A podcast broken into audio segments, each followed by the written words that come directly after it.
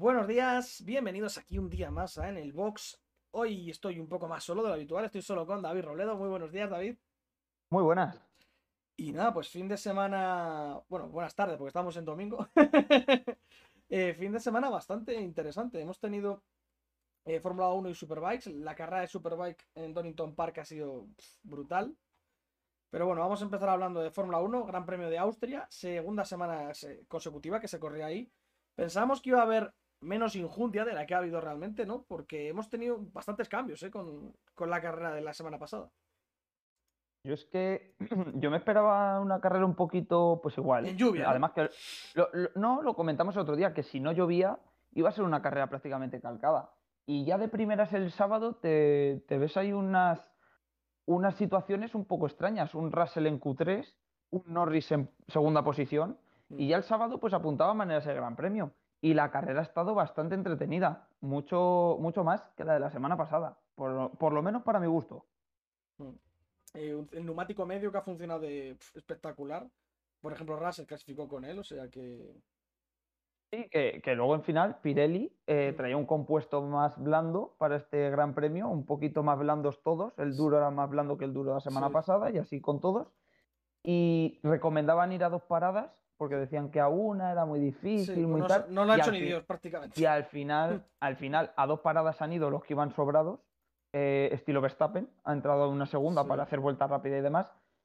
Y lo más rentable era ir a una. Botas a una, Norris a una, Carlos en la remontada a una, Pérez ha ido a una, todos a una prácticamente, quitando a lo mejor los Alfa Tauris. Los Sí. que pasaron a Q3 con el blando, que Mm. hicieron Q2 con blando, fueron por ejemplo Aston Martin y Alfa Tauri, pues sí les ha costado más, ya tenido que hacer dos paradas, pero los demás con una han ido súper tranquilos. Sí. Luego, bueno, pues hemos tenido así desde el primer momento el choque de Ocon al que le hacen un sándwich y que se queda por cuarta semana consecutiva sin puntuar. Eh, aquí yo creo que aquí Ocon tampoco tiene mucha culpa. Bueno, tiene culpa porque sale súper atrás. Claro, al final, al final te ves envuelto en estas situaciones por la posición en la que sales. Creo que son pero- dos, dos Alfa Romeos, ¿no? O los dos, o los dos Williams, los, los dos Haas, los que le, le hacen el sándwich. El de, así. el de la izquierda no lo sé, no es me... que el de la izquierda tiene la bandera rusa, entonces no sé si es Mazepin. Pues, pues será, sí, tiene que ser un hash, pero claro, el de la derecha que creo que es Giovinazzi, el que Mm. le, el que le da, es que además le da un toquecito, pero es que no es nada, que- ¿eh? Le da justo en la Sí, sí. zona mala. Claro, es que las ruedas del- de los Fórmula 1 al final tienen eso, el soporte de agarre es nada, porque al final Mm. estos coches con verlos se, se rompen, y, y es que le rompe la dirección, es que con ese toquecito con fuera. Sí, además que sin opciones ninguna. Y además, eh, luego también en esa primera vuelta, pues también ha tenido a Fernando Alonso recados para el resto y para la propia FIA, diciendo que Ricciardo que se va fuera en la curva 1 y que gana tres o cuatro posiciones. Eh, Alonso dice, le- leo textualmente porque si no es un poco lío. Imagino que vendrá una penalización muy pronto. Es increíble lo que ha hecho. Sorpre- sorprendido y frustrado con la primera curva. Adelanté a Ricardo y a Leclerc en la salida. Se pasan por fuera la primera curva y acaban séptimo y octavo. Está muy bien salir por fuera de la pista, te ahorras mucho tráfico y en vez de ir en el grupo del 15 o el 14, vas en el grupo del décimo. Interesante para las próximas carreras. Aprendo cosas y ya veo por dónde se puede pasar. Alonso un poco sarcástico ahí al final y pues... Claro, pero es que al final tiene razón. Es que al final volvemos a lo de siempre con los límites de pista. Y me parece muy feo porque aquí FIA, o sea, dirección de carrera, perdón, no, no sanciona por el tema de que es una melee la primera curva y al final los pilotos, Pues si tú les, claro, si les quieres sancionar, ellos siempre se van a escudar un poco en el, no, era para salvar el toque, para no abandonar, para que no hubiese un incidente, para no hacer, ¿sabes? Siempre por tema seguridad. Y al final no me parece justo, al final lo que dice Alonso, tú imagínate que toda esa parte por la que se han salido, tú imagínate que la pones de grava. mm. Si tú pones todo eso de grava, ¿qué hubiesen ganado? Nada, al revés, se van al fondo de la parrilla. Es como debería ser. se queja. Es que al final hay Claro. que quitar el cepe porque es que es increíble. No, no, es que no era ni césped, es que era asfalto. Es que al final es asfalto. Entonces, ¿ellos qué hacen? Siguen a fondo. Pérez también lo ha hecho en la salida para jugarse la posición con Norris. Mm. Pero claro, Norris ha sido más listo, lo ha aguantado. También Norris lo tenía más fácil que Alonso. No es lo mismo luchar la posición segunda y tercera Sí, que que cuando estás estar en en mitad, 13. de- en mitad del pelotón. Claro, no es lo mismo, los huecos no son iguales. Pero claro, lo que dice Alonso, los adelanto por tracción en la recta, yo voy por el interior, me hacen un tapón, no puedo seguir mi trazada original. Cuando ellos llegan y como tal, bueno, me voy por fuera. Me voy por fuera, gano posiciones, no me parece justo. Yo ahí entiendo a Alonso. Sí, luego además también hemos tenido más incidentes. Norris lo nombrabas, en el mismo de Norris con Pérez, que, se ponen en paralelo y Norris, bueno, podemos decir que saca un poco de la pista a Pérez. Pues a mí, sinceramente, yo en estas situaciones le han sancionado a Norris también. Y no sé, me parece un poco de traca, porque al final es el que tiene la posición. Le adelantas, el otro decide no, no frenar, pues es su problema. Él se va al fuera, no te vas tú. Claro, yo, a ver, yo este tema de incidentes, yo personalmente lo veo un incidente de carrera. Eh, veo varias partes. ¿Por qué creo que dirección de carrera sanciona a Norris? Lo único que puedo entender, que yo no lo comparto, lo único que puedo entender es que Pérez llega a la frenada por delante de Norris, tiene un poquito de coche ya delante, Mm. entonces no digamos que la posición ya le pertenece, pero Norris no tenía ese derecho a estrangularle tanto, no le deja ese mínimo mm, que dice en la norma no escrita entre pilotos de un trozo, no le deja Mm. le estrangula al máximo y Pérez se va a la tierra. Otro punto que yo veo aquí, Pérez un poquito ya iba caliente, porque ha intentado adelantarle varias veces, no Sí. podía. Al final Pérez, si llega a adelantar a Norris, hubiera sido una segunda posición súper fácil para él, porque Norris luego ha hecho de stopper con los Mercedes, Pérez se hubiera escapado y hubiera sido un 1-2 para Red Bull perfecto. Entonces, claro, ya le entra la prisa, pero yo creo que ahí Pérez, con toda la experiencia que tiene, peca de, de impaciente. Sí, a veces está, se se te- está notando ansioso un poquito. eh. Claro, claro, se- se tenía que haber esperado un poquito a, la- a otra vuelta, haber cargado batería, no sé, haber hecho algo, o simplemente ahí eh, haberle hecho una, contratra- una contratrazada a Norris. Frenas un poquito más, Norris se abre como se ha abierto y tú aprovechas el interior, que es lo que le hace Leclerc luego, eh, un poquito más adelante. Entonces, un poco Pérez mal en la, en la, esta, en la acción, dirección de carrera demasiado dura para mi gusto y Norris muy listo, aprovechando ahí a estrangularle, muy listo Norris. Y, y bueno, las sanciones, pues bueno, eso ya ahí no puedo meternos en más o menos segundos. Y bueno, te quería comentar, Hamilton otra vez de nuevo muy muy mal con el coche, con el Mercedes, tanto en, bueno, en calificación no tanto, pero en, bueno, sí, en calificación fue de sus peores calificaciones del año realmente. Pero en carrera sobre todo como que sin ritmo en los dos, las dos semanas. La semana pasada sí tuvo, sí tuvo un poquito más de ritmo, al final, quitando a Verstappen que estaba en otra galaxia, Es que ha ido a eh, peor. estuvo, Con la mejora que ha bien. traído, con la mejora que ha traído Red Bull al coche, Sí, sí, es que, se ha distanciado incluso más del Mercedes. es que Red Bull este año es el coche a batir. Mm. La cosa es que hoy Hamilton ha tenido un problema con una de las ruedas traseras y por eso ha perdido tanto. Es más, Hamilton iba segundo, Bottas le ha empezado a recortar mucho y le han dicho a Bottas, no adelantes a Hamilton, porque Hamilton es el que se está jugando el mundial, quédate detrás de él. ¿Qué pasa? Que han visto que Norris venía muy fuerte, que les iba a adelantar a los dos, entonces ahí ya Mercedes ha tenido que tomar la decisión y decir, Hamilton, lo siento mucho, Bottas pasa y luego a Norris le ha costado adelantar a Hamilton nada. Es que le ha adelantado incluso en las zonas rápidas, en- ni con DRS, o sea, en curva, iba fatal. Y cuando Sí. le ha adelantado Norris, ha entrado en boxes pensando que podía ser tema neumático y con neumático nuevo tampoco. No ha hecho funcionar el coche. Es más, Tony Cuquerella lo decía. No es que Bottas esté yendo rápido, te hablo de cuando le estaba cogiendo a Hamilton. Sí. No es que Bottas esté haciendo unos tiempos muy buenos, es que Hamilton los está haciendo muy malos. Es que tenía un problema en el coche que le ha, bueno, le ha costado el podio y le ha costado muchos puntos con Verstappen. Sí, eh, hoy 14 de diferencia, 14 que le saca Max. Casi eh, le ha sacado hoy prácticamente los que le sacaba de antes de empezar la carrera. Porque si no recuerdo mal Sí. estaba a 18 y, ahora, y en esta carrera le ha metido 14. O sea que Dos es un buen palo para Mercedes y para Hamilton. Sí, y luego, eh, bueno, vamos a repasar un poco la clasificación, por si alguno está por ahí un poco perdido. Verstappen ha ganado la carrera, segundo ha sido Bottas, tercero Norris, cuarto Hamilton, quinto Sainz, que ha hecho muy buena carrera, ¿no, David? Sí, Carlos hoy, por lo que se esperaba. Además, me ha gustado mucho una cosa de Carlos, y es que Carlos no tenía medios nuevos. Entonces, en vez de salir a carrera con el medio usado, como han hecho, por ejemplo, Leclerc, Ricciardo, pilotos de media parrilla, él ha puesto el duro de principio. ¿En qué se traduce eso? En que las primeras vueltas con el tanque lleno y con las gomas frías y demás, le iba a costar. Y es más, salía décimo, se ha puesto el decimotercero, Sí, me el parece, 13, el 13. decimocuarto, sí. O sea que ha perdido posiciones y para nada se ha puesto nervioso, no se ha puesto a tirar el coche rápido y tal. Simplemente ha dejado que pasaran las vueltas, sacar su ritmo, ha sacado todo el provecho y más al duro, cuando se ha puesto quinto con el duro, le iba metiendo tiempo a Gasly, le iba metiendo tiempo a Ricciardo, muy bien Carlos, y cuando ha entrado en boxe y ha puesto el medio, se ha puesto a volar, pero a volar. Sí. Así que para mí, Carlos, hoy chapó, muy bien.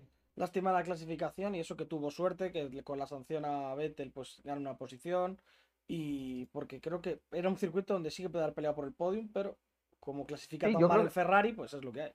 Yo creo que Carlos al final, si hubiese hecho una buena quali con el medio, porque no me vale de excusa el es que es el medio, blan- no, Russell se clasificó con el medio. Sí. Creo que ahí ese, ese dardo a Carlos sí es verdad que habría que dársele un poco, pero bueno, eh, no ha sabido sacarle el rendimiento al coche en este circuito en quali, cuando en otros como en Francia sí lo ha hecho. Lástima, porque lo que dices tú, yo creo que tenía un ritmo Sí. muy parejo al de Norris. Sí, igual que mí- Alonso, que decían que Alonso, que bueno, ahora seguiremos, que, Sí, que eh, hecho muy buena carrera, que ha quedado décimo. Sí, sí, de todas maneras también te digo que Alonso y Carlos son pilotos que les gusta más estar muy atrás, pero con ritmo para estar más adelante. Son Mm. carreras que les gustan, carreras de remontar, carreras de decir tengo buen ritmo, puedo llegar. Les va muy bien esas carreras porque son pilotos que saben sacar el jugo al coche en ese sentido. Eh, cuando tienes un coche con un ritmo peor de la posición en la que clasificas, al final Sí. corres mal, corres a disgusto y corres sin ganas, como digo yo, como Carlos, por ejemplo, en Francia. Carlos en Francia clasificó quinto, pero sabía que no tenía coche para estar ahí y se fue hundiendo. Al final esas carreras no las quieres nunca, tanto él como un- cualquier piloto. Cuando eres piloto, eso es lo último que quieres, prefieres una carrera al ataque, pasártelo bien y adelantar. Bueno, yo lo que veo también de todas maneras es que en la prensa española se exagera mucho, porque con la carrera de Sainz y de Alonso que las venden de carrerón, las están vendiendo de carrerón, y sinceramente yo creo que es que Sainz Eso, ha quedado donde tenía que quedar. eso es. A ver, yo y también... Alonso, pues qué quieres que te diga, tuvo el problema que tuvo en la quali con Vettel, que le bloquearon, que bueno, le, le joden la Sí, vuelta, eh, el que le estorba, que sí. le estorban, y pues queda décimo, pero pff, tampoco, porque hubiese quedado, es que más o menos, es que tenía que haber quedado sexto o séptimo, es que no hay Ah, más. Hablando así en temas futbolísticos, eh, Carlos y Alonso para la prensa siempre hacen carreras maradonianas, que se es. vendría a llamar. Como Vinicius, Eh, como los goles de Vinicius. Son Como los goles de. Vinicius. Todo es, efectivamente, son todos extra- espectaculares. Pero sí es verdad que es lo que dices tú, a ver, a mí me parece una carrera muy buena de Sainz, muy buena de Alonso, pero de- dentro de lo que cabe también es lo que yo me esperaba. Yo me esperaba que Carlos, a ver, a lo mejor el quinto no, porque estando Pérez ahí arriba, Norris, los Mercedes, yo creo que el- la punta era el sexto. Sí, se ha beneficiado del toque de Norris con Pérez, porque recordemos que a Norris le sancionan en ese lance, pero Mm. Pérez se va a la tierra y vuelve el décimo o el octavo o Sí, por ahí. sí, Entonces ahí Pérez pierde toda oportunidad de quedar arriba. Luego encima Pérez con Leclerc le sancionan dos veces, 10 Mm. segundos. Gracias a esa sanción de 10 segundos, Pérez pierde posición con Sainz. O sea, Sainz, recordemos, ha quedado sexto. a en 8. posición. No, no, a que, por 8 décimas, Sainz ha quedado quinto en vez de sexto. Bueno, Sí, sí, por sí, sí, menos de sea- 8 décimas, porque Sainz ha quedado a 57.144 y Pérez a 57.915. O sea, ha quedado 8 décimas y media, Pérez. Sí, sí, esa sí. diferencia. Es que, eh, o sea, por una décima y media, es que no ha sido No, nada. un- no, no, Entonces- pues eh, nueve- ocho décimas ha sido. Ah, bueno, pues menos de un ocho segundo, sí, pero menos de un segundo, que es poquito. pero que no es nada, es No que no es nada, nada. En Entonces, carrera no es nada, porque es estar detrás del otro. Claro, entonces al final también se lo tiene que agradecer un poco a Leclerc, que Leclerc le ha tocado las narices a Pérez muchísimo. Mm. Además, que me ha parecido súper gracioso, entre comillas, que Leclerc va a atacar a Pérez, le ataca por fuera y Pérez se ve en la situación en la de Norris y él, en la que Norris le estrangula hacia afuera y entonces es como que Pérez dice, bueno, como a mí me lo han hecho antes, lo voy a hacer yo también. Muy mal Pérez ahí. Eh, chico, han sancionado a Norris. Hay un precedente. Eh, sabes que te van a sancionar por hacer lo mismo que te han hecho a ti, no lo hagas. Pues va él, echa a Leclerc fuera, pues sanción. Y luego, no contento con eso, en otra, en otra situación, más adelante en la carrera, con Leclerc también, Leclerc por fuera le vuelve a echar y le vuelven a sancionar 5 segundos. Al final Leclerc le ayuda a Sainz, porque gracias a esos 10 segundos Sainz consi- consigue una posición más. Y cuando Carlos llega a Leclerc, desde el equipo se lo dicen, Leclerc, apártate, que Sainz viene mucho más rápido y él sí va a poder adelantar a Ricciardo. Gracias a eso, Carlos, de ser octavo, ha pasado a ser quinto. Es, Sí. una, es un salto bastante fuerte, ¿eh? Sí, y además Carlos se queda a dos puntitos solo de Leclerc en el Mundial. O sea que. que. Es que yo, yo, yo creo que Carlos, personalmente, es mejor carrerista que Leclerc. Yo creo que Leclerc, si el coche estuviese bien, tú imagínate que Leclerc y, y Yo Carlos que, pero yo creo que en el caso de tener un coche dominador, en plan como Mercedes el año pasado, por ponerte un ejemplo, creo que Es Leclerc sería mejor, em, ganaría más que, que Sainz, porque califica, lo que la calificación sí. es súper importante. Pasaría como este año con Pérez y, Y ya, no, y ya no solo la clasificación, es que es mucho más explosivo. Más Leclerc le das un buen coche Mm. y es muy, muy rápido. Pero claro, al final un piloto tiene que ser completo, no te vale con ser rápido solamente. Sí. Un piloto se ve en quali, en carrera, en degradación de neumáticos, en saber Sí, subsanar yo un creo que problema. Sainz es más completo, pero Leclerc Claro. es como de lo que tiene bueno lo tiene cojonudo. Sí, eso es. De Sainz todas es, un, también Sainz es un 75 y Leclerc Eso pues es. tiene 90 en velocidad. Por Eso es, eso es. Lo que pasa es que luego ese Sainz, ese 15% que le mete Leclerc, Sí, lo subsana pues eh, porque con la tira mejor, porque tira mejor. Leclerc es. tira como Vinicius y Eso Sainz es, como Cuidado. tam- También, Ángel lo ha dicho varias veces aquí. eh, la experiencia también cuenta. Messi. Mm, Carlos tiene más temporadas que Leclerc en, en Fórmula 1, entonces eso también es un, es un punto a favor de Carlos. sí. Pero a mí, Carlos, personalmente cuando llegó a la Fórmula 1, yo entendí muy bien a Red que- Bull. creo que Sainz también tiene como no ha estado rodeado de pilotos siempre. Claro, es- aunque tenga los años que tiene, tiene más experiencia realmente que la que tiene. Sí, opino igual. Entonces, yo cuando llegó Carlos a la Fórmula 1, mm, pienso que era peor que Verstappen, pero es verdad que con los años eh, se ha sabido rehacer. Luego también, eh, en unas entrevistas, también leí, por ejemplo, a su primo, el primo de Carlos Sainz, que es su manager, Mm. lo dice. Carlos siempre ha tenido que luchar contra la incertidumbre de qué va a pasar conmigo. Estaba en Toro Rosso, deja el proyecto de Red Bull porque ve que prefieren a Verstappen, se va a Renault a la aventura con un contrato de un año, de decir, es que igual me echan al siguiente y me quedo sin sitio. El chaval se repone, hace un temporadón, saca a Re- a Renault de donde estaba y le ofrecen un contrato en McLaren por dos años, deja a McLaren súper bien, súper arriba, encima con una buena dupla con Lando, y ahora se va a Ferrari y te está haciendo una muy buena temporada. Carlos me parece un cumplidor muy bueno con el coche que sea, siempre le saca más al coche de lo que tiene, y recordemos que Carlos es su primer año con Ferrari y Leclerc ya lleva tres con este. Mm. Eh, ojo, eh, que es que está a dos puntos de Leclerc y lo que estamos diciendo, Leclerc es muy buen piloto, que no es Latifi.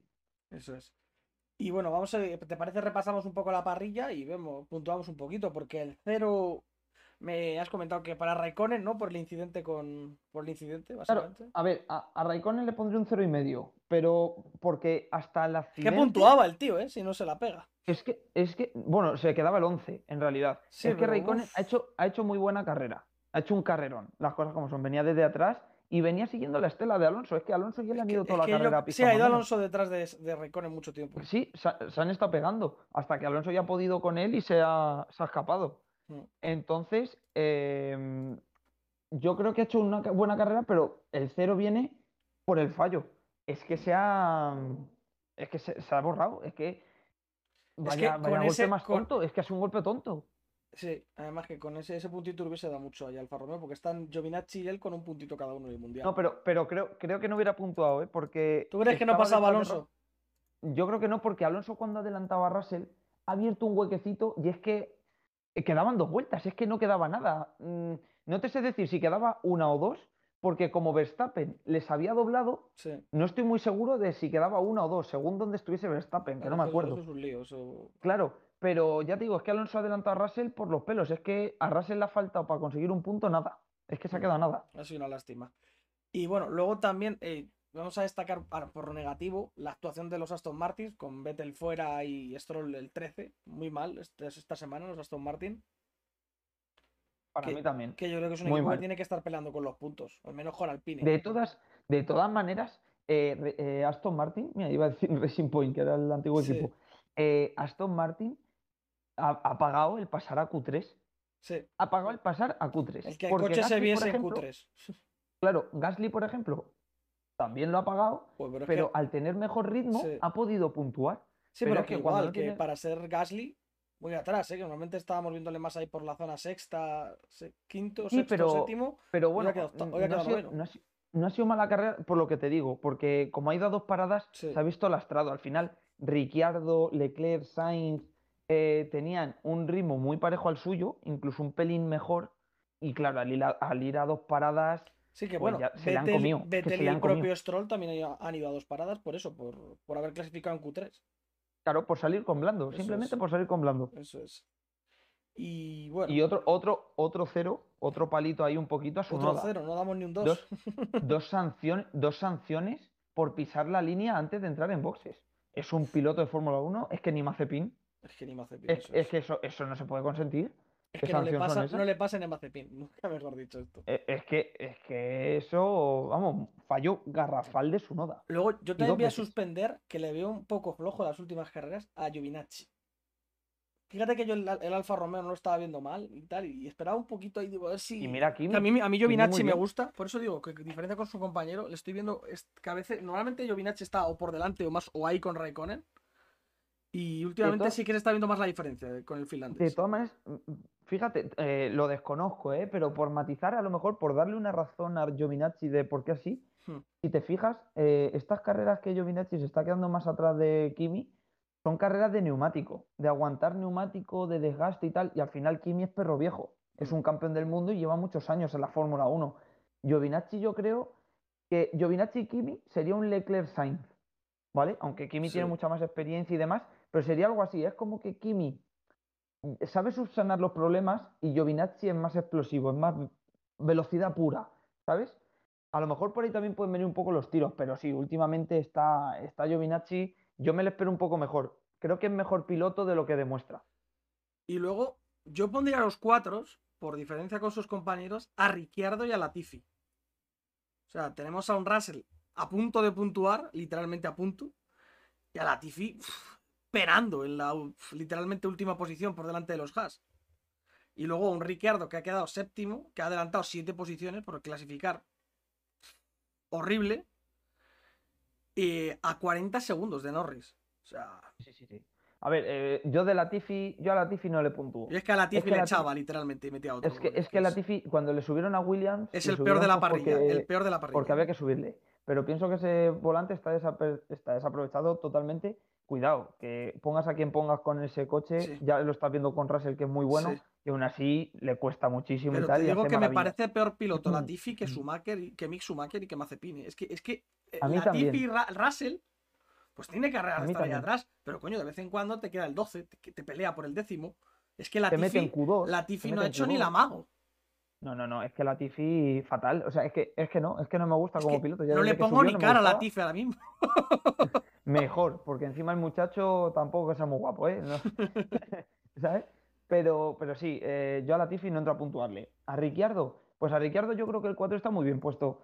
Creo que Norris le está untando. Sí. Vale que Norris tenga el coche por la mano y demás, vale, te lo compro.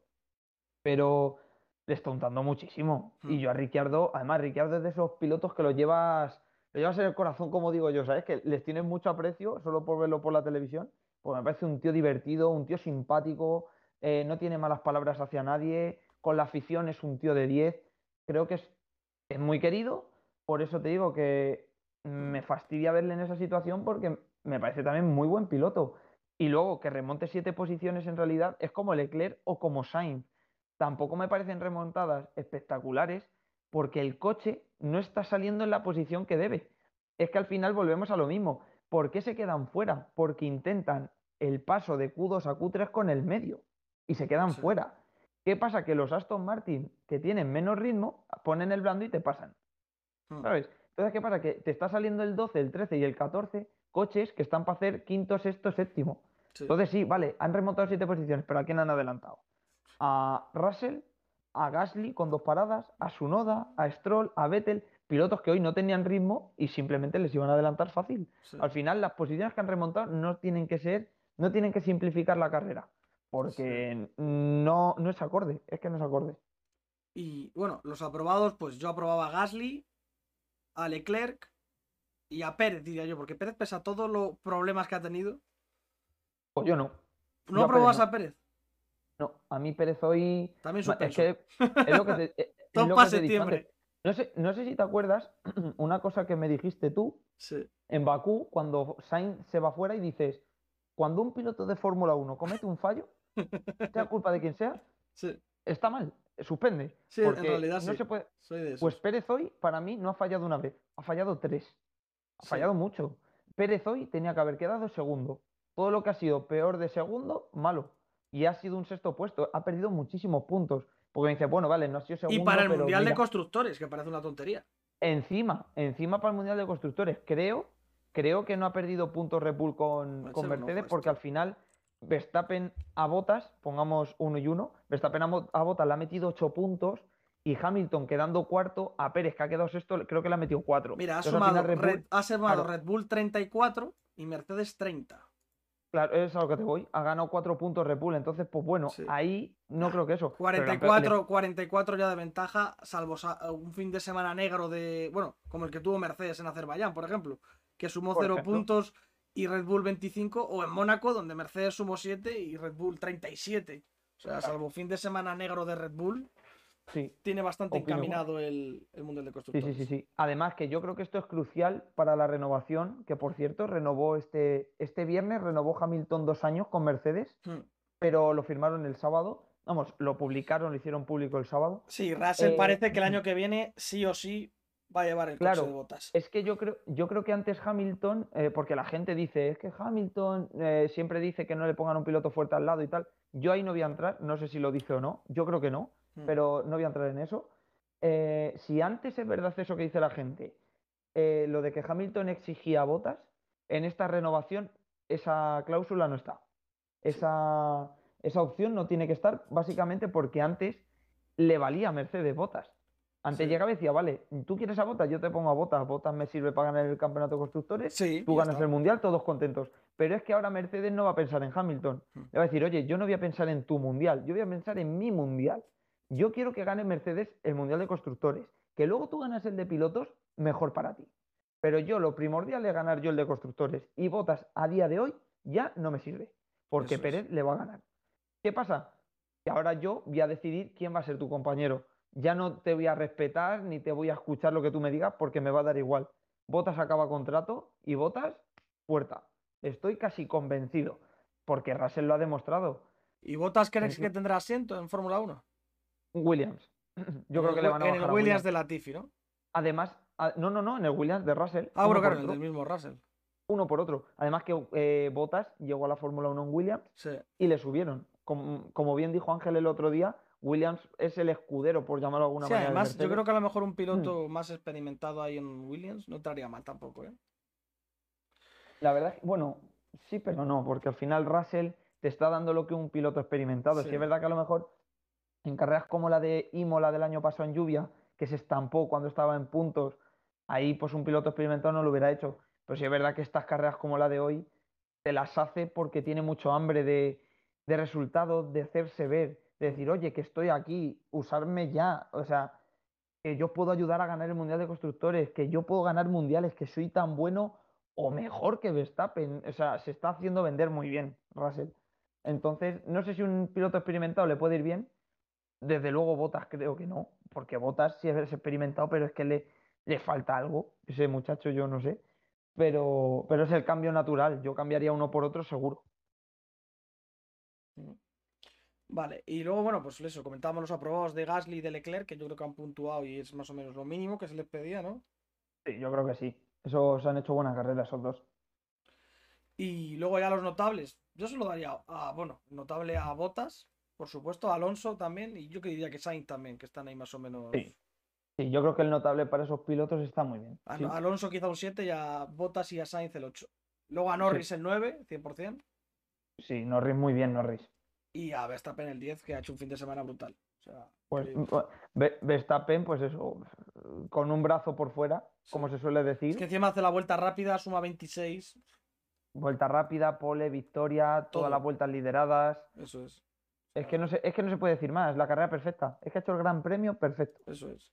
Y bueno, pues ya próxima cita de Fórmula 1 dentro de dos semanas. La semana que viene no hay. La siguiente sería ya en Silverstone, Inglaterra. Circuito que a mí me gusta mucho. O sea, por lo menos cuando jugaba eh, jugar al Fórmula 1, el que más me molaba es Silverstone siempre.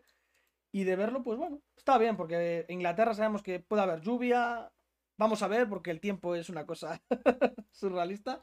Lleva dos semanas lloviendo y la lluvia debe ser seca en, esta zona de Austria. Lloviendo a mares. Eso es. Y nada, pues David, que Silverstone veremos a ver si qué mejoras traen los equipos y ya comentaremos. Porque a ver Mercedes, porque algo tiene que hacer Mercedes. Se supone que Mercedes ahí debería de ir bien. Sí. Se supone, pero es que el Red Bull ya me está dando unas cosas, le veo bien en todos los lados. Y luego es. encima, en los circuitos donde Red Bull no ha estado bien, como Montmeló, tienes a un Verstappen que te lucha la carrera. Sí. Es que... Y a un Hamilton que- flojete, seamos serios. Y ojo, ojo, el año pasado Mercedes fue el más fuerte en Silverstone, pero recordemos que por el tema COVID se corrieron dos carreras en Silverstone. Sí. Una la ganó Mercedes, que la ganó Hamilton con tres ruedas, esa famosa carrera que Sí. reventó rueda botas y luego también Hamilton, Carlos también, tal. Eh, esa una, pero la segunda, Verstappen le untó, untó el lomo. Hizo un carrerón Verstappen, así que ojito este año, que aunque el Mercedes tiene que ir mejor, Verstappen no va a ir mal, ¿eh? Ya te lo digo. Sí. Y bueno, pues pasamos ya a Superbike, donde hemos tenido un fin de semana con olor a, con olor a kebab, con olor a especia, con olor a oriente, hacia cerca de la zona asiática, con Rad Galioglu, que ha hecho un auténtico pedazo de gran premio en este circuito de Donington Park, ganando las dos carreras y quedando sexto en la Super Pole Race, que ya sabemos que es una carrera un poco así diferente. Y que tampoco, a mí también no me sirve mucho de referencia. Y le hemos visto brutal. La primera carrera es, bueno, el que no la haya visto, chicos, el que tenga Dazan o demás, eh, Dazón, que la vea. Porque la primera carrera, la primera vuelta de la carrera 1 es exagerada. El que sale Radgalioglu sale el, el 13 y se pone el segundo, pega la rueda de rey en medio circuito. O sea, es, es increíble. Y luego además fue una, estaba medio seco, medio mojado todo y fue una carrera súper, súper entretenida.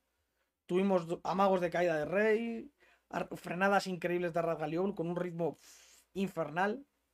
Y un, la pelea de Sykes, Lowe y de Van der o sea, todo de toda la carrera. Y luego al final que Radgalioglu entró en meta y se quedó sin, sin gasolina. Mejor medido no podía estar. no, no, estaba al milímetro. Bueno, luego la Super Pole Race, David, que se la ha llevado Rey, que por lo menos que ha puesto un poquito las cosas en su sitio ahí en la Super Pole. Sí, Eh. pero yo de la, de la Superpole yo me quedo con, con Toprak. En la Superpole Sí. Rey me quedo con Toprak porque recordemos que como Toprak salía el 13 en la carrera 1, Eso vamos, es. clasificó en la Superpole normal, eh, El- clasificó el 13, en la Superpole Race salía el 13 también. Claro. Y eran condiciones difíciles, entonces Toprak, lejos de arriesgar como arriesgó en la primera y en la segunda, que se juegan los 25 puntos, Sí. fue más listo. Eh, poco a poco, eh, encima, creo que puso el neumático de lluvia, el intermedio, para no arriesgar. Podría haber puesto el slip incluso, pero Mm. él no arriesgó, puso el intermedio para ir con pies de plomo y quedar sexto es conseguir, mm, creo que eran tres puntitos o, o cosas así. Pero es que lo importante no eran los tres puntos, era que en la segunda carrera iba a salir sexto, ya no salía el 13. Claro.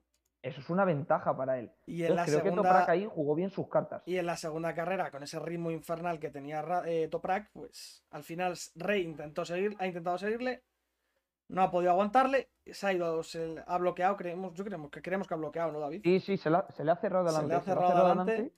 Se la ha cerrado adelante y bueno, pues se ha ido al suelo Rey y Toprak le adelanta en el Mundial por dos puntitos. Hemos venido a Toprak llegando al box haciendo ese- esa picada, poniendo, quedándose solo con la rueda delante levanta, eh, y la rueda trasera levantada y con un Gerloff extraordinario en la segunda carrera, David, quedando segundo. A Gerloff le ha venido muy bien el paso por MotoGP. Porque. Muy sólido el fin de semana de Gerloff, eh, que queda séptimo cayéndose o saliéndose. Bueno, que no sé si llegó a caerse, se salió seguro. Sí, sí, sí, sí. Se, se cae en Lo la. que pasa es que la- desliza mucho porque era césped justo donde se cae. Entonces, por Claro, eso no... claro. Es que eso es lo que comentábamos antes de empezar. Que eh, Gerloff, por ejemplo, en la carrera 1 se va al suelo en la última curva del circuito. de- se le cierra adelante también porque es una curva muy, muy lenta. Sí, es desliza, entra en césped y entonces levanta la moto y le da tiempo a seguir y no perder mucho tiempo. Nada, es que pasaron por 15 ejemplo- segundos, creo, algo así, de que se cayó y volvió a salir, ¿eh? O sea, es que fue Claro, nada. ¿dónde está la cosa encima? Salió el décimo que después de. Encima fue al final de carrera. Sí, quedando que 4 o 5 ya, le, ya le sacas mucho a los de detrás. ¿Qué pasa? Que Johnny cuando se cae en la segunda carrera... Quedaban 8 domingo, ocho hoy vueltas. O llevaban 8 vueltas. Llevaban ocho vueltas Llevaban nada 8, más, eso era. Lo del 8 Y- lo tenía claro. donde se va al suelo Johnny, que se le cierra adelante también. Ahí, gra-. Col- Claro, la mala suerte es que entra en la grava fuerte, porque encima Gerloff se cae en una curva muy lenta, Johnny Mm. no. Johnny se cae en una curva un poquito más rápida. Sí, más, es que más abierta, que, eso. es, que se corre más. Claro. Y luego además tardan en levantar la moto los comisarios, bueno, los comisarios Sí, sí, tardan, sí. tardan Es en que- llegar un también- montonazo en ayudarle Es que también la moto se pega un leñazo muy y que se puede quedar ahí la medio la enganchada, grava, tampoco da la puedes sacar muy loca porque te puedes cargar algo, o sea, hay que... Sí, sí, sí, sí, sí. Encima, se- claro, sale a pista, se queda el último y a 20 segundos del de delante. Nah, encima la moto tocada, demasiado que entra en meta. Sí, Así ha, que. ha llegado el 20 y bueno, pues eh, repasamos resultados si te parece y comentamos un poquito. Toprak primero, primera, primera carrera, Toprak, Jonathan Rey, tercero Alex Lowe's, los españoles Bautista el mejor octavo, eh, Superpole Race, primero Rey, Jonathan Rey, segundo Tom Sykes, tercero Michael Van der Mark, por cierto muy bien Van der Mark, eh, todo el fin de semana. Le hemos visto con poquito ritmo, pero sólido. Dentro de Este tal. circuito, este circuito le gusta, ¿eh? Sí, ya ganó con Yamaha en Donington Park Eso es. y, y fíjate, es holandés, que normalmente aquí, y Toprak turco, que Sí. normalmente aquí los ingleses suelen ir muy fuerte. No, Además que yo lo dije. lo Hemos dije visto un Tom que- Sykes brutal, eh, todo el fin de semana. O sea, quedado Es que- cuartos, segundo y tercero. O sea, súper Es que. Tom, Tom en este circuito es que le va muy bien. Además, creo que en este circuito consiguió el récord de poles, si no recuerdo mal. Luego igual lo ha agrandado más, pero aquí consiguió la pole que le daba el, el récord. Eh, van muy bien los ingleses. Lo que me sorprende es que Toprak aquí en, en Mundo Inglaterra, porque Mm. este mundial es, es de ingleses casi, haya ganado las dos carreras fuertes y haya hecho esta gran actuación. A mí me sorprende y también me alegra un poco porque, a ver, yo soy muy de Johnny Ray, me gusta mucho, pero también es verdad que el mundial le hace falta a un Toprak, alguien que le meta ahí un poquito de, De de chicha. porque si, si Toprak no estuviese, Redín ya está a 60 puntos prácticamente, o, o incluso más. Es que no, ahora mismo no, no tengo la cuenta en la mano, 60 pero a 64. estaría muy lejos. Al final sería otro mundial de Johnny Paseo. Entonces, pues mira, a mí esto me gusta. Sí, y luego, bueno, los ingleses, hablabas de ingleses, Redding que se cae en la, en la, en la primera carrera y se cae también en la Superpole Race. En la, en la Super Pole Race es que es un escándalo. Le enfocan en la vuelta de calentamiento, la warm-up lap, antes de, posicionarse en parrilla, y ya iba diciendo que no con la cabeza. Sabía que no, no habían usado el neumático adecuado. Es más, Iba negativo. en, en pantalla, en pantalla no sale, pero cuando enfocan a Johnny, que es el que gana la carrera, cuando le están enfocando antes de llegar a la última curva, juraría que Reddy, que es el que va justo delante, o sea, iba al último, eh, creo que le iba a doblar. Y la carrera dura dos, tres vueltas más, le doblan. Madre mía. Y es por la elección del neumático. Bueno, o sea, que, hemos- fatal casi, que vimos cómo doblaban a Folger, por ejemplo, en la primera carrera. Por ejemplo, eh, creo que muy mal Ducati. Creo que Ducati este año se va a tener que pegar un tironcito de orejas porque Davis, que ha sido piloto Ducati muchos años, siempre ha estado ahí, siempre le ha sacado las castañas del fuego. Hmm, Bautista cuando llegó le demostró que era piloto para ganar el Mundial. hmm. Se, bueno, se deshicieron de Bautista, se han deshecho de, de Davis y han puesto a Redding, que es súper irregular. El chico es rápido porque no es, no es lento, pero le falta, le falta para estar ahí con Toprak, con Johnny, incluso si me apuras con Lowe's, porque es que Lowe's también está ahí con él, que en unas sí y en otras no. Y luego, Creo que le falta mucho. Y Rinaldi, pues Sí. sí, Rinaldi en Italia es, es Jesucristo, disfrazado de motorista. pero fuera de pero Italia, es Paco el de los palotes. Luego, claro, luego ahí le tienes, sin pena ni gloria. Creo que Ducati se tiene que pegar un tirón de orejas, tiene que darle una vuelta a la estructura del equipo y mirar a quién ponen, porque yo cambiaría mínimo a uno de los dos pilotos. Y luego tenemos muy buen papel de Leon Haslam en este circuito, se nota que te corre en casa, quedando por delante de Bautista en las tres carreras, tanto en la Superpole Race como en las dos principales.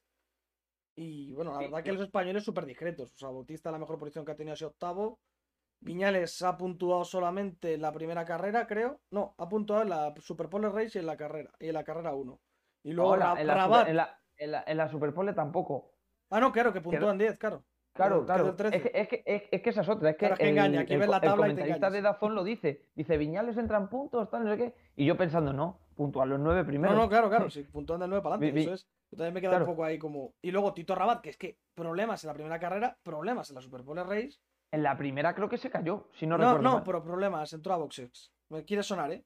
A lo mejor se cayó y entró a boxes, pero me Entró quiere en sonar boxes que también, entró sí, en puede boxes. ser. Muy mal, muy mal Tito. Yo con, a ver, Tito la verdad Y que luego el está costando 14 mucho en el la carrera 2, que yo creo que estamos para otras cosas.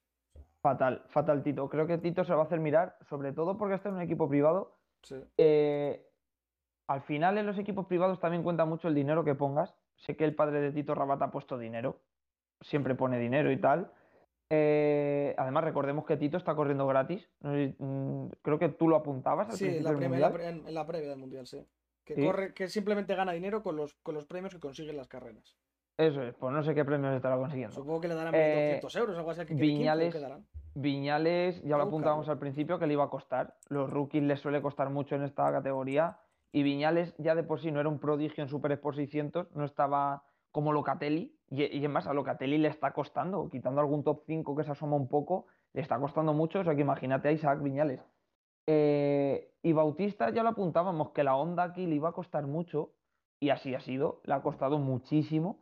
Lo que pasa es que tienes a Leon Haslam, que en este circuito pues es el jardín de casa prácticamente. Ya cuando hizo un wildcard, que lo, lo mencionábamos brevemente el otro día, Hmm. Que iba muy bien. Haciendo un wildcard subió al podio, o sea que sabíamos que aquí iba a ir bien y así lo ha demostrado. Pero bueno, le ha mojado la oreja en este circuito porque es el circuito que es. Bautista está haciendo mucho mejor mundial que él. A la Honda le queda mucho y esperemos que de pronto den con la tecla o, o busquen una solución o algo porque, porque Bautista no está para esto. Bautista Mm. está para ganar el mundial. Creo que tiene pilotaje, si no para ganarlo, para lucharlo. Lo demostró con Ducati. Pero es que Honda ya desde, ¿qué decirte? Mira, desde, David, para desde que la época de Johnny Ray va fatal. Para que te hagas una idea, el ganador recibe 14.000 libras, el ganador de una carrera. Y si ha liderado del principio a fin, se le da un premio extra de. se- cobra 18.000 libras. O sea, unos 16.000 euros si no ha liderado toda la carrera y unos 22.000 si sí. Pues, pues creo que Toprak, entre el Gran Premio de San Marino, que quedó segundo, segundo y primero, y este Gran Premio, yo creo que le puede invitar a una cenita al equipo tranquilamente. Sí, se ha levantado 30, 40, se ha levantado 35.000 euros. Tranquilamente. Y luego voy a buscar el del mundial. Antes se movía más dinero, ¿eh? pero claro, ha bajado un poquito, sí, normal, estamos en época complicada. Después de Superbike y Senior TT, las carreras mejor pagadas son Super Sport y Sidecares. En Super Sport cobran 8.300 euros la victoria. No está mal tampoco, ¿eh? A ver, al final la moto, también cuando te cargas una moto, vale mucha pasta arreglar la moto, ¿eh? No, claro. A ver, en Superbikes no tengo yo muy, muy controlado el precio, pero en MotoGP ronda el millón, millón y algo. Sí, bueno, en MotoGP, pero La en moto- MotoGP el la- premio, la es, en moto- MotoGP el cuidado, premio es el quíntuple o, algo, el de- o La, moto de arriba abajo. La moto de arriba abajo, Sí, sí. entera. De que se estampe y la moto sea, pues mira, tírala al cubo y hacemos una de cero. Sí. ¿Sabes? Eso sería un millón y pico más o ¿Quién menos. fue el que. Scorredi? No. ¿Quién fue el que la partió por la mitad? ¿Qué te dije yo? Si se, se- tenía la rueda partida. Tenía solo la parte de la moto, la rueda de atrás y el asiento. Había De, esa- partido lo de demás. esas, ha- de esas ha habido varias. Estas no, pero esta lejos, semana creo que fue Locatelli. Puede ser, puede ser. en, la carre- en la carrera 1. Y bueno, pues el, el Mundial de Superbike que queda con. Bueno, mira, pues esto si te parece, como esta semana no tenemos nada, literalmente, pues hacemos un repaso del Mundial de Fórmula 1, del de motociclismo y del de Superbike. Y estas cosas, por ejemplo, de los premios, que me parece una cosa curiosa, Podemos mirar también. podemos hablarlo el eh, que jueves. su- que supongo que a la gente también le gustará un poquito. eh, el tema carrera al sprint de Silverstone, que es Sí. una cosa nueva que va a entrar. Y Así que nos, podemos mirarla también a nos- ver. nos a ver informaremos bien y hablaremos un poco de todo eso. ¿Vale? Y bueno, repasamos eh, la clasificación del Mundial de Superbikes y ya cerramos. Eh, primero Toprak, 183 puntos. Segundo Jonathan Rey, 181. Scott Redding muy lejos, a 64 de Jonathan Rey, 117. Alex Lowe's está a 3 puntos de, de Redding. El mejor español, Álvaro Bautista, décimo, con 57. Que es la Eh, mejor una ¿Cómo va Locatelli y cómo va Gerloff? Buf. Gerloff el sexto, 93, y Locatelli no está ni entre los 10 primeros, que es lo que me sale así de, en la página de Superbikes. Fácil. Fíjate lo, lo que apuntábamos al principio de, y del Mundial de Rinaldi, Superbike. Rinaldi, para todo lo mal que va y todo lo mal que tal, va al quinto, eh, con 94. A ver, es que Rinaldi te ha ganado dos carreras es eso. en Misano y ha Sí. quedado segundo en otra. Es que esos son muchos puntos. Mm. Pero que yo a lo que te voy es eh, una cosa muy importante que lo hablamos al principio del Mundial, en la previa. ¿Te acuerdas que te dije, yo hubiera puesto a Gerloff de compañero de Toprak en vez de a Locatelli? Sí. En el campeonato del mundo de equipos, que no de fábricas, en el campeonato del mundo de equipos, Te lo miro ahora mismo. anda que no ganaría Yamaha teniendo los puntos de Gerloff con Toprak antes que los de Locatelli. Eso puede ser un punto a mirarse también de cara al año que viene, por ejemplo, porque puede que Kawasaki le. le Primero va Kawasaki con 191 puntos. Segundo, Yamaha con 187. Y tercero, Ducati 174. La verdad que el Mundial de Marcas está, Pero- Claro, pero eso es constructores. Estos constructores. Eso al final, claro, eso cuenta la primera moto de cada marca. Eso sí va a estar igualado siempre porque al final, pues Toprak está arriba, Johnny está arriba, Redding, tal, están todos arriba. Pero en el de equipos, que es el que te digo yo, ahí Kawasaki va a rascar mucho porque tiene a Johnny segundo y a Lowe's cuarto pegado a Redding. Ese es que aquí, no te sale. En la página web de Superbikes no sale, por lo menos, la clasificación. Pues ya, te digo, ya te digo yo que va Kawasaki primera. Vale, y bueno, me preguntabas Locatelli va en un décimo con 51. Pues tiene, tiene 40 puntos menos que Guerrero. Va detrás de Bautista, por ejemplo. Es que son 40 puntazos. Sí, sí, sí. Son dos carreras. Y bueno, Isaac Viñales con 8, cante penúltimo. ¿eh? Solo por delante de Luke Mousy, que ha sumado esta, solo ha corrido esta carrera, como Wilcar. Es que va por detrás de Folger, ¿eh? Viñales. Y Folger va con una BMW. Y Folger que va, el, pobre que esta semana la moto la tuvo, tuvo que abandonar la primera carrera, la moto se le jodió. la Superpole. Y, y, recordemos que la moto de Viñales es cagua buena, ¿eh? Sí, sí, que no es una moto. No es una cagua del año pasado. Es, la de Maías, para que nos hagamos una idea. O sea. Sí, sí. Maías, que por cierto, destacable este gran premio, ¿eh? Muy bien, Maías. Me ha gustado mucho. Sí, noveno, séptimo en la Superpole Race. Y luego en la, en la carrera 2 quedó el 12 un poquito más desdibujado, pero bueno. Hizo buen fin de semana, bueno, ya, la verdad se ha dejado ver con el grupito medio de Gerlo. Sí, sobre todo en la primera carrera, que está ahí peleando con Bautista y fue bonita la lucha. Sí, sí, sí. Muy bien, Maías. Y nada, chicos, pues eso por parte, por nuestra parte. Y nada, pues nos vemos el lunes. Muchas gracias, David, que estabas aquí conmigo, que si no, esto solo es un monólogo. Sí, sí, sí, sí. Vamos a despedirnos ya. Muchas gracias a todos por escucharnos. Y, ¿eh? que somos muy pesados, pero muchas gracias por Y eso, para el, para el jueves viernes haremos pues un programa un poco de repaso de todo el año y de, los de todos los mundiales. Y, con las noticias hablaremos eso, de la carrera de sprint de Silverstone y un poco de los premios de todas las categorías del mundo del motor. Sí, vamos, vamos a ver que a lo mejor, porque ahora en tema verano y demás, lo que se suele mover también mucho es tema contratos. Sobre todo en motociclismo, porque a ver, en Fórmula 1 al final. Sí, estas semanas son cuando se fichan. Claro, se, se, mueve menos, pero en motociclismo tú date cuenta que tienes tres categorías y en cada categoría, bueno, en algunas más de 20 pilotos. Hay mucho movimiento. Se, puede, se puede anunciar algo o, no, pero es, época de que eso, de que los, equipos se sientan y estudian, estudian eso, diferentes opciones y a ver qué pasa. Rossi también estamos pendientes, a ver si Rossi dice algo de su futuro y demás. Que aquí ya dimos la exclusiva, que me la. porque creo que va a ser así, de que no va a correr el año que viene. Por lo menos. Ahí está la predicción de Sergio. Ahí está la predic. Eh, me lo ha dicho una, una, maga, una bruja. Y nada, chicos, pues eso, nos escuchamos el lunes. recordar para enteraros de todo esto de fichajes, etcétera, seguirnos en el Twitter, arroba en el box. Literal, o sea, yo creo somos de los pocos canales que tenemos la cuenta sin ninguna mierda metida ahí, ni una barra baja ni nada. Así que nada, pues muchas gracias por escucharnos y nos vemos, bueno, nos, oímos la semana que viene. Hasta luego. Adiós.